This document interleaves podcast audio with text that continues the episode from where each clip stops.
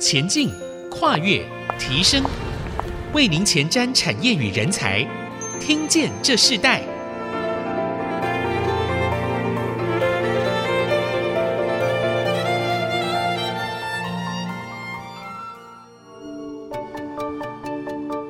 各位听众朋友，大家好，欢迎收听《听见这时代》，我是主持人郭兰玉。呃，今天《听见这个时代》节目，其实我们同步已经在 Apple Podcast、Google Podcast 还有 Spotify 上架。呃，最近也多出了另外一个新的平台，叫做 KKBox。所以，如果呃听众朋友在 Podcast 或 Spotify 上收听的时候，欢迎按一下订阅。那我们最新的 KKBox 的平台，也希望呃听众朋友更踊跃的上去呃收听哦。在每集我们收到我们的节目后，呃，邀请听众朋友在这个收听平台上评五颗星，并留下你的心得，给我们支持与鼓励。那今天我们的主题是要跟大家谈到这个智慧制造的创新火花哦，谈到机械产业数位转型的一个趋势。那我们今天针对这个主题，我们特别邀请到的来宾是台中市机械业的二代协进会的会长，也是呃先杰实业股份有限公司的协理何金灿哦，和协理来到我们节目。那我们今天很高。高兴可以在中部啊，也发现了在原来在机械产业，其实也有这个一个二代会组成。首先，我们先请这个何金灿何会长来跟我们听众朋友问声好。你好，你好，各位听众朋友，大家好。我是何金灿。嗯，我们呃，其实金灿他本身接手父亲的产业，那跟着父亲一起做，不管是对外的营运或是内部的营运的改造。那当初你们也呃设立了这样子的一个二代协会，我相信很多的人很想听听你们的故事哦。那在描述为什么也你们要设置这个平台之前，我们就先谈谈，呃，是不是可以请你呃分享一下你自己为什么会接续这个家业？你自己本身所学的是什么？我本身就是学这个机械工工程啊，然后小从小就是老爸灌输说要接班嘛，就是一毕业就进入这行业这样。是，因为我们知道这个其实机械业，尤其是你们公司所做的是放电加工，对不对？对。那放电加工，其实在早期发现到现在，甚至在一九八零年的时候，整个工业化。那你们自己的公司是在一九八五年就设立，所以其实那时候产生的这个放电加工，整个的产业化是非常的盛行哦，也是这个国际市场很需求的。是不是可以先谈一下整个放电加工的一个原缘起和你们进入到这个产业，那个时候整个呃需求，你们的市场的融景是如何吗？是我们放电加工机最大的特点就是它其实是操作闪电，所以我们是被归类在特殊加工机里面。我们其实是在控制那个物理现象，所以我们在加工的时候，它其实是会有数十万发的那个闪电会产生，去把那个金属切削成型这样子。所以就是蛮蛮特别的，就是在操作闪电这件事啊。然后它的特点就是，因为它是用闪电侵蚀加工的方式，所以我们可以加工的东西就是比较高硬度、高强度、高韧性的这种材质，就特别适合我们放电加工机去做加工。因为一般的这种直接接触式的切削机具，它刀子会有一个跟这个材料相同的硬度的话，它就变成切削上面会有困难，甚至会造成震动。所以，我们其实最近做的一些东西，像我们做一些飞机的一些叶片，它它的那个叶片的那个厚度都只有一毫米。变成说，如果我用一般工具机加工的时候，它震动那个那个叶片可能就会破掉。变成是我们放电机它是没有接触的，慢慢这样子，虽然速度比较慢，可是它可以针对这种高硬度或是比较脆弱的机构件去做成型加工。这样，我我们台台湾队就是这个机械制造业。蛮厉害的，因为这个放电机其实是俄罗斯发明的，然后我们台湾也成功把它商品化，而且我听说就是早期大概二三十年前的那个我们这种对外的这种工具机展啊，外国人来看，他就说这个不是工具机展，这是放电加工机展，因为太多间，嗯，所以我我们台湾算是把这个放电加工机商品化一个一个强国啊，这样子。当初父亲看到的这个市场，呃，最重要的原因是什么？其实我我父亲他本身也是在同业做过，他是同业的一个第一个员工这样子。嗯、他高中就是在读书的时候就打工，就做这个，就做这个。对，对，对。所以其实一九八零年整个放电加工的产业开始蓬勃的时候，你们八五年就设立嘛。对，对对。那时候有多好做？可不可以描述一下？刚开始就是我听我老爸讲一些故事啊，就是像他要骑欧兜拜去接客户来家里看他的展示间啊，然后展示间是用那个仓库，以前放那种谷物，因为我们家最早阿公做农，所以那个谷物的仓库把它清一清，然后来在里面做机械这样。然后刚开始就是有一些零件啊，听说他不知道他臭屁还是什么，他就去那个那个废弃船厂找一些那个电子那种报废零件拆来装这样。就拼拼凑凑的这样子，所以就开始做了。因为这个产业那时候太夯了嘛，对，对不对？刚开始可能一个一两个月卖一台就够火了。嗯，所以等于是卖一台就赚一台，对，卖一台赚一台，赚一台的这样子的容积嘛。对对对对，可到现在这个二零二二年，其实整个机械，尤其传产工业都改变了。那甚至已经像智慧化，呃，很多的生产流程可能透过机器人要将这个钢件送到加工机上去，然后再。制造出来，然后这个过程里头，你转变可以描述一下，呃，现在你们的这个产业的现在的现况吗？是是是，我我们现在就是有协助这个一些国内的那个知名的航空业者，就是针对放电制程这一块，它的加工做自动化，所以我们现在就是可以做到，就是我们一个中控台，然后很多台的机具，就是直接做中控台的主要控制。只要一个操作员，他就可以做投料、取料，透过这个自动化线，对，它就是可以完成整个放电加工制成的那个过程的。嗯，所以其实你们也在转型当中嘛。可是同时，其实我们知道这个疫情的这个影响，机械业的出口产值还是不断的增高。是，那你可以描述一下现在你们的这个产业领域的现况吗？哎，针对最近其实就是有一些市场冲击啊，就是说我们最近生意其实蛮好。然后可是就是好像没赚什么钱，原因是什么？原因哦，原因其实就是因为我们这种工具机大部分都是用美金美金交易啦，然后就会有一些就是汇差的风险这样，所以我们就是汇差风险啊，然后还有船运涨到非常夸张，因为我们有些跟客户签一些合约嘛，然后它是例如说是 LC，就是变成是我们一开始在签订这个订单的时候，那个船运费我们是预估可能就是五六万。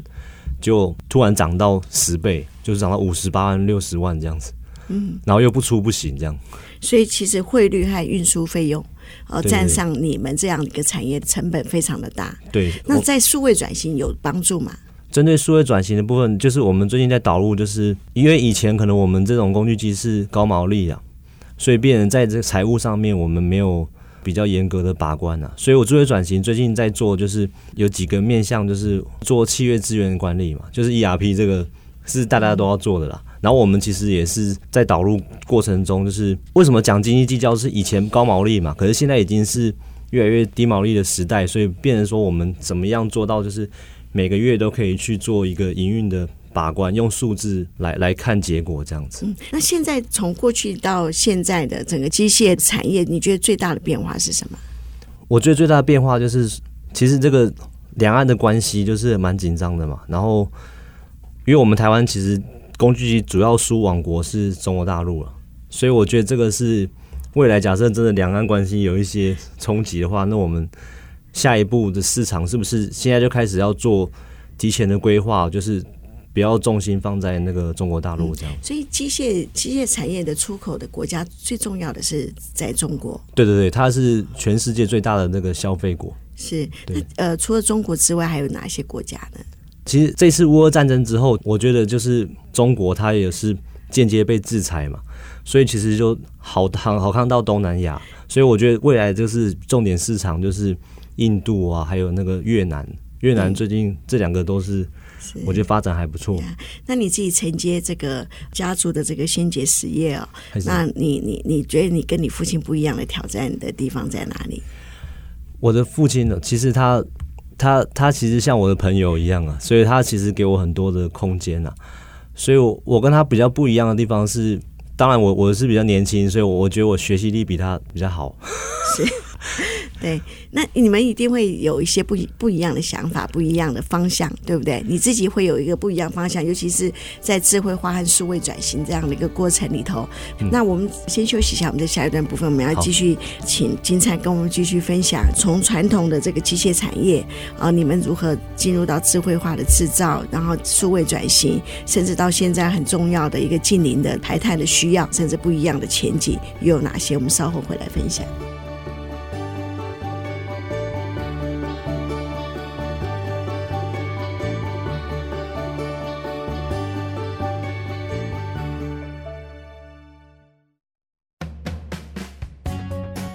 欢迎回到《听见这时代》，我是主持人郭兰玉。今天我们在《听见这时代》节目现场，我们邀请到来宾是台中市机械业的二代协进会的会长何金灿何会长。那本身也负责新捷实业股份有限公司的营运呃承接的工作，目前是担任协理啊、那跟着父亲一起在这个产业中继续打拼。其实他们公司从一九八五年到现在已经三十几年的历史，他们也看到整个台湾在机械产业的转变。然后刚刚在第一段的部分。金灿有提到说，父亲当初其实，在一九八零年的时候，放电加工就是一个开始起来的一个市场，一个起飞的市场。你们在八五年就投入，算是很早的。是是是。然后那时候做一台机器就赚一台哦。对对对。呃，非非常非常的好。你们怎么在这个放电加工里头配搭其他产业的数位转型的一个工作的流程呢？是。哎，那我就谈一下那个刚刚讲到的那个汉翔哦，就是说。这个这一段话，我们就是有点像是我们的设备协助他们做数位化的一个制造产线，所以这边是我们可以做到，就是除了中控台多台控制之外，对，这我的中控台里面可以截取很多 BI，就是它可以看我的整个制造的趋势，还有效能啊，还有我们也可以整合到他们汉翔的 ERP，我们就开一个 library，它就可以及时的，就是工单扫完之后，它自己扣料，或者是完工之后再扫扫单。就会做一个这种跟他们中央的这个系统做一个这个资讯的交换，所以就变得很容易就可以，他们上层很容易就可以监控哦，这自动化产线它这个月的状况如何啊，甚至到每一天的这个怎么去做这个未来的这个。产线在优化什么的，都是可以有数据可以及时的监控这样。嗯，其实汉翔这个产业变动性也很大，他们也越来越好嘛。那他们所所承接的挑战有更大。那你们在这样的一个呃属于伙伴关系的一个商业往来的时候，你觉得对你最大的突破挑战是什么？诶、欸，最大的突破挑战就是，其实我们就是我们台湾其实制造能力很强嘛，然后也接很多的这种世界级的单子。其实会发现说，他们接世界单级单子的这些制造业者啊，大部分还是用进口设备，所以这个也是我们那个工具机协会理事长他的那个目标嘛。他说，希望在二零二五年，我们进口的设备可以减少十趴，这样就是我们怎么样让台湾的工具机再继续往更高端的前进啊。所以我刚刚想要跟兰玉姐就是掐一句，就是我们其实不是传统产业。我们现在要把它修正，就是我们是制造业，而且我们未来要走上那个更高科技的制造业。因为其实，在高科技产业，像这种竹科很多这些这些制造的这个公司啊，他们其实也都是需要大量的工具及自动化设备。所以，我们其实是整个制造的基石啊。所以，当然是我们这个设备要够智慧化，然后就是它可能很容易可以跟其他的系统串联的话。就越容易做到这个智慧制造这件事情。嗯，所以智慧制造是你们最重要的重点，其实也是台湾现在推动的重点啊。那在智慧制造，其实会就会经历这个自动化的设备的转型。那你刚刚也提到，其实自动化设备非常的昂贵啊，越来越昂贵。所以你们透过这个机械产业的那个二代的一个，算是一个联盟的协会嘛。那在这个过程中，它帮助你们这样的产业有个什么样的一个注意呢？哦。我觉得它最大的帮助就是，像这个这些领先的企业啊，他们有舞台。如果他这个舞台可以开放给我们台湾的这个企业优质的一些制造业者去去争取的话，这个就是一个共同发展的机会。因为它我相对买台湾的设备是成本比较低嘛，然后再来是我们可以在地化服务，然后这就是我们一个台湾的一个这个，就是一个训练的场地嘛。就是把这边巩固好之后，我们再销国外，把这些制造经验变成商品化，去销国外，那就是更广、更容易这样。那你们已经进行到十三年，可不可以谈一些成功的案例？哦，这个我们是蛮好玩的，就是说我们这边是有几个目的啊，我觉得就是。我们除了交友联谊之外啊，我我们是希望说大家聚在一起可以共好。我们透过每个月都有一些活动啊，这活动其实都是比较偏向在学习上面。像我们最近就有一邀请一些就是国内的，就是我们大家聚在一起的时候，所以我们就比较容易邀请大咖，因为我们里面其实都中小企业，所以我们像我们之前也邀请过国防部长，然后还有陈来书校长，他也是在那个数位转型这块很厉害，然后。而且他对七二代有很大的负担。对对对对，我我们这这个今年十月十三号就会邀请他来我们例会上面做分享，这样子。对，那你针对你们这样子的一个产业啊，那你们现在已经是制造业，甚至可以进入到一个智慧制造这样子的一个领域嘛？那你你在这个过程中里头，你们做的智慧制造，然后到数位转型，你觉得对你们来讲最大的痛点是什么？最大的痛点哦，我觉得这个大家可能都会遇到，就是。我们可能收集了一大堆资讯，可是好像没有价值这样。我觉得他最后要要修正一下，就是我们数位转型、数位制造啊，它其实是一个，我觉得它是一个手段，它是一个方法，就是方法可以有很多，可是你想要去的那个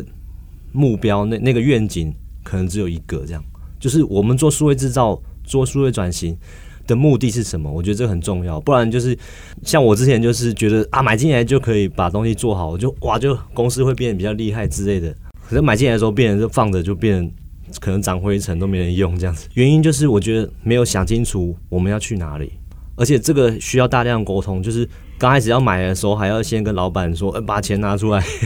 然后还要跟同仁，就是因为。我们一个人的就两双手，能力有限嘛，所以我们还是要靠整个公司，大家一直觉得这件事情是重要的，把它做出来，这样。嗯，进入到数位制造，它就是一个跟过去不一样的一个呃方式的思考、营运的方式，它应该是一件好事。那这在这样一个好事之下，那你觉得上一代和你这一代，你们在同一个产业领域里头，你觉得发生到最不一样的思维是什么？哦。我我其实，在刚接入这个行业的时候，我就一直有听到一些一些说法，国外对台湾的工具机的评价，就是说，就是我们他说我们台湾很厉害，会卖，然后很会做，就做的性价比很高嘛。可是重点来了，就是我们不会用。所以我觉得我在接手企业这段开始，我比较着重在，因为我刚好也是从服务这一块开始做，就是维修还有应用这一块，所以就是我们把这个应用做出来这样子。就是跟老爸比较不一样，是我比较聚焦在这个我们的产品的它的应用技术上面。我觉得客户买我们设备，对，他不是要去学怎么用放电加工机，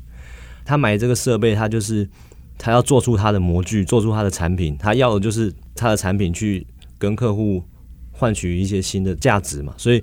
我们怎么做到让他买放电加工机，买了就是可以产生价值这样。呃，是不是就是在你们的整个的转型里头，你自己看到整个产业链的这样子的一个过程中里头，你怎么自己去做一个整合呢？我觉得还是要回到就是目的这件事情，就是我们到底要带领公司去哪里这样子。所以我们现在这次就是有开发这个新的一个这个平台啊，然后这个平台其实是架在微软上面，就是 Windows 系统，因为我觉得它是一个代表性的系统，就是它现在其实有很多资源呐、啊，都在这个平台上面，所以变成是我们的设备导入这样子的平台的时候，我们就更容易跟很多不同的软体做对接，因为大家都是用一样的资源的平台，所以变成是他们很容很容易就可以把这个资讯交换这样子。嗯，所以我们现在就是想办法把我们的设备更容易跟，就是怎么开放性做出来这样子。是，现在已经有成果了。哎，是是是，已经有成果了。对，像我们现在可以跟那个一些这个西门子的一些软体啊、后处理，还有一些那个 SolidWorks 的后处理，做一些垂直整合。怎么做？就是以往我们可能做模具的三 D 嘛，变成说客户还要在站在机器前面，在那边打资料，只有坐标什么的去操作机器。那现在变成是我们机器只要放着，然后我我的人员也是坐在办公室。他把那个图画好之后丢进一个后处理器，这后处理器就会自动转成我们放电机的程式，然后也是用网络直接丢进去我机器原端就可以启动。嗯，啊，变我人就只要去把我要的零件架在机器上面这样子。嗯，所以其实智慧化的这样子一个设备已经帮助你们在人力上面的一个操作，它可能更安全也更便利哦。是是。那我们先休息一下，我们在下一段部分我们要继续邀请台中市机械业二代协进会的会长何金灿何会长来跟我们分享他们自己在当这个二代接班期最重要的数位转型，还有包含人才培训的部分。就像你刚刚所提到的，其实很多的新的目标已经开始产生了。那这些人才，你们怎么在你们这样子的一个机械制造的这样子的一个产业中里头，将人才更多的可以进入到你们的产业，然后来完成这你们这个产业的营运的一切的需求？我们下一段继续分享，我们稍后回来。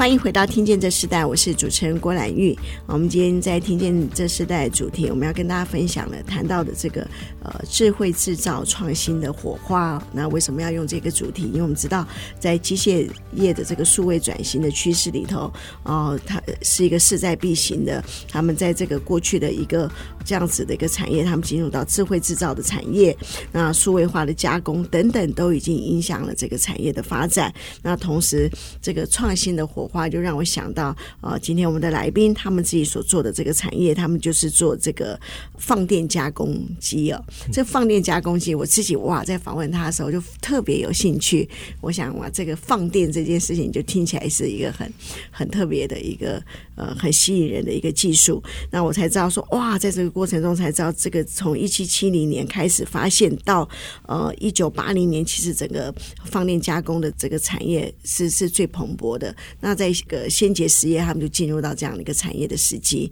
那当然，过去是非常非常的呃容易呃进入到这个这个产业是非常获利是很好的。那到这个第二代，这个何金灿哦，这个 啊那个他他目前担任公司的协理，其实他现在也是一个新的这家公司里头整个未来性的一个。运作很重要的一个 key man 哦，那他带领这样的一个呃新的团队进入到一个新的产业产业的一个时代，智慧化，什么是智慧化的工厂？什么是智慧化的机具？甚至到自动化里头，它怎么连接在数位的大数据啊？然后甚至互联网的一个整个的一个结构，都是你这一代。必须经历的一个挑战，请教这个金灿一个问题，就是你们现在在做数位转型，你自己怎么将这个数位转型运用在你的产业？你最终的计划是什么？呃，我现在是有两个两个面向在在做嘛，一个就是我们其实设备就是要朝这种协助客户导入智慧化工厂，所以我们设备就是要它的这个平台就是要可以很开放，很容易让客户就可以直接。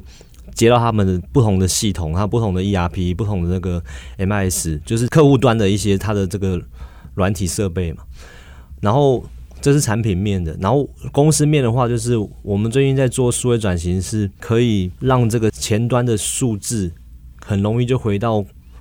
营运中心这边，可以做很多的策略调整这样子。因为我觉得这件事情是蛮重要，因为像去年过去两年，我们可能就是比较。没有做这件事情，变成是比较自我感觉良好，因为我一直在加班啊，然后生意也不错，一直出机器，结果怎么看财报的时候啊，怎么这么惨这么惨？所以就是我怎么透过数位化，可以更及时的去检视这些数字，就是了解自己公司内部的营运状况，更及时、更到位的去调整营运策略。嗯，所以呃，你你刚刚提到就是说，你们看起来接单很多，可是一算毛利。哎，竟然发现并没有真正的获利。对对对对，对，这都是因为现在的整个的一个制造过程、运输过程等等，都会影响到成本嘛。那斤斤计较其实就是以数据营运为中心了。是是，那数据营运为中心的工厂和过去呃可能凭靠经验的方式是不一样的。那你觉得最先的、最重要的，你你在这个人才上面的运用，你你作为哪些的改变？哎，我我其实觉得，就是我之前一直有在看，就像那个德国啊。他们其实他们学历都不高，他们只有百分之二十的人是大学毕业，啊，大部分的人都是高中职毕业，他就投入职场。所以我在思考说，诶，为什么他们学历不高，可是他们又可以堪称世界的工具机强国？就是我觉得他们到位的，就是他们产学合作做很到位，就是他在高中时候，甚至国中就有很多跟业界的一些交流。然后我觉得这是我们台湾也必须要做的事情了。可是就是它有一些难度，就是我们中小企业可能为了自己存活，每天都要想办法去让公司运转的，就是没办法想那么远。可是我看到最近这个政府工业局，它就是开始好像从这几年就开始在推动这个产学合作这件事情，我觉得蛮好。就是说，我觉得有几个点呢、就是除了专业技术，我们可以跟学校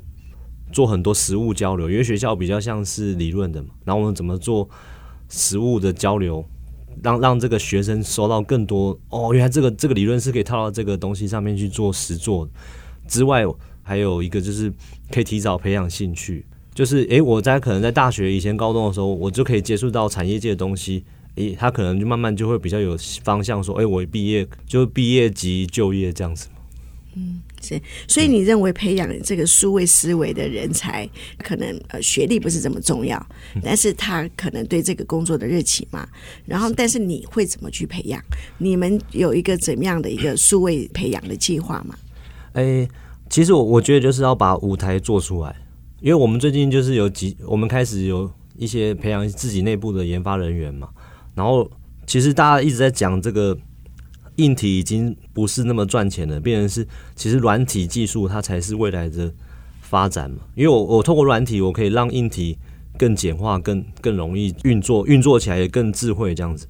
所以，我我们具体的话就是我像我们内部有一些系统啊。以前可能是用打卡的嘛，然后变我们自己这两年就做了一个那种自己内部的出勤的系统，就是先从简单的开始，让他们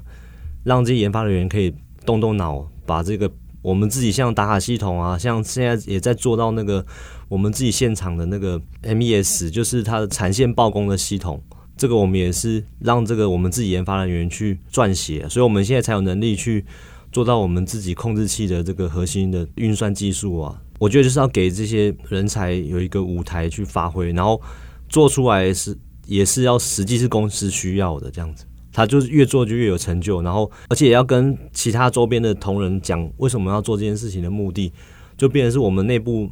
大家都会去帮忙研发，就是给他们一些建议啊，怎么样打卡可以更好用，怎么样这个这个产线我们要看到什么数字，去推推动这个我们自己的这个产线的这个曝光系统这样。然后还有这个，就是直接了解需求是什么。我们一做出来东西就是要贴近使用者。好，你们的事业已经三十几年，然后你自己接了十年，那下一个十年你怎么预备调好心态、自身的状态，然后在下一个十年的一个新的出发里头啊、呃，如何主动出击呢？哎，我自己觉得我我是蛮热衷做我们这一块的，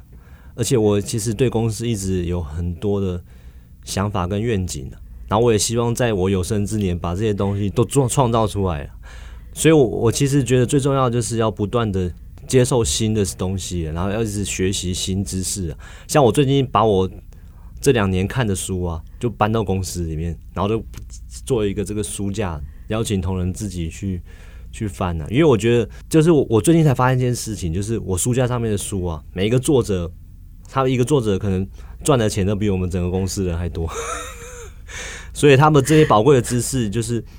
一定要怎么怎么拿来运用，跟我们的遇到的一些困难。因为我之前也听一个前辈，好像是是那种，他说他每次遇到困难的时候，他就会进去书店里面挑一本书来看，然后就刚好看完这本书，他那个问题就解决。所以我相信这个书里面有很多这个，你看这个作者他花了十几二十年的人生经验，把它描绘下来，而且还特别花时间整理梳理。所以里面有很多宝贵的知识，我们怎么拿来来运用，就是要持续学习这样。好，嗯、我们今天很高兴可以邀请到这个。呃，先捷实业股份有限公司的何金灿协理，他本身当然也是这个企业接班的第二代，同时他们目前也在台中市机械第二代的这个呃协进会，他也担任目前的会长。刚刚提到他谈到整个呃他们的产业转型，最重要的就是让台湾这样子的一个呃制造产业可以迎战啊整个全球化的趋势的改变，并在这个全球化的市场里头占有一席之位哦。我们今天非常谢谢他。来到节目跟我们来分享这个主题。好，我们今天非常谢谢你，谢谢谢谢。好，听见这时代，我们下次再见，拜拜，拜拜。